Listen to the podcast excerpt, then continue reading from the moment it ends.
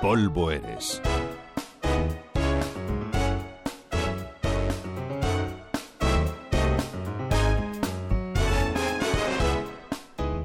Prometí contarles cómo fue el entierro del último gran mafioso neoyorquino y hoy es el día. La última vez que se pudo presenciar el ostentoso funeral de un mafioso fue en Brooklyn, en junio de 2002. Murió John Gotti, el jefe de la familia Gambino, el capo neoyorquino que ejercía el control delictivo en el sector portuario de Brooklyn. Gotti era un mafioso de cine, con sus matones al lado y sus abogados desafiantes. Murió de cáncer en la cárcel de Springfield, y los suyos, los de la Cosa Nostra, le organizaron uno de los entierros más peliculeros y horteras que se recuerdan. El servicio funerario de John Gotti corrió a cargo de la funeraria Papavero, italiana por supuesto, y allí estuvo el capo, expuesto en un enorme e incalificable ataúd bañado en oro sobre el que se colocó un retrato a tinta china del jefe con su gesto más sonriente y chulesco.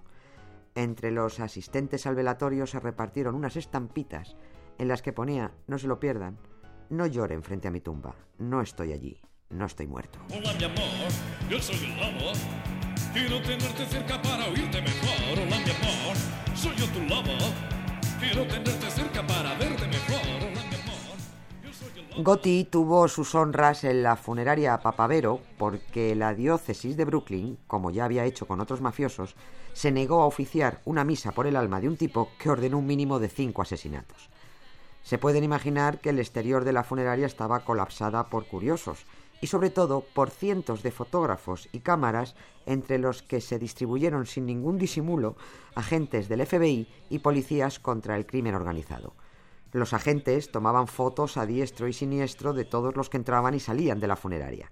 Hacía años que no tenían una oportunidad como aquella de fotografiar a familias mafiosas al completo. Y mientras, los miembros del clan controlaban el intercambio de besos entre los distintos capos, porque esa es la señal que orientaba sobre quién se estaba perfilando en la lucha por la sucesión. Pero lo más peliculero de todo fue cuando comenzaron a cargarse decenas de Cadillacs descapotables con arreglos florales que no sé cómo calificar.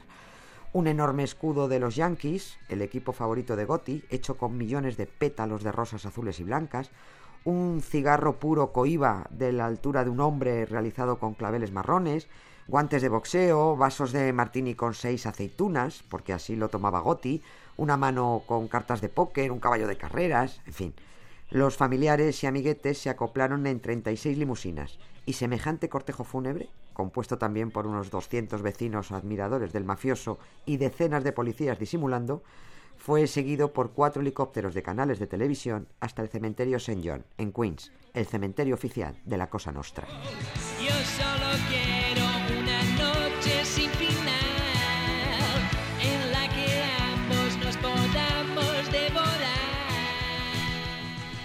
Cuando aquel cortejo con 300 coches llegó al cementerio neoyorquino, se celebró el entierro y John Gotti mordió el polvo.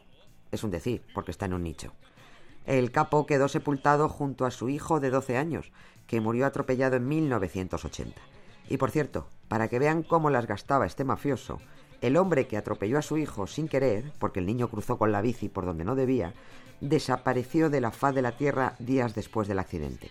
En el año 2009 por fin se supo, gracias a las declaraciones de unos arrepentidos, que aquel conductor fue asesinado por orden de John Gotti y que su cuerpo nunca apareció porque fue disuelto en ácido. Esperamos todos que Gotti no descanse en paz, pese a la cruz que preside su lápida. Quiero tenerte cerca para olerte mejor. Hola, mi amor. Yo soy el lobo. Nieves con Costrina, Radio 5, todo noticias. Soy yo tu lobo. Quiero tenerte cerca para olerte mejor.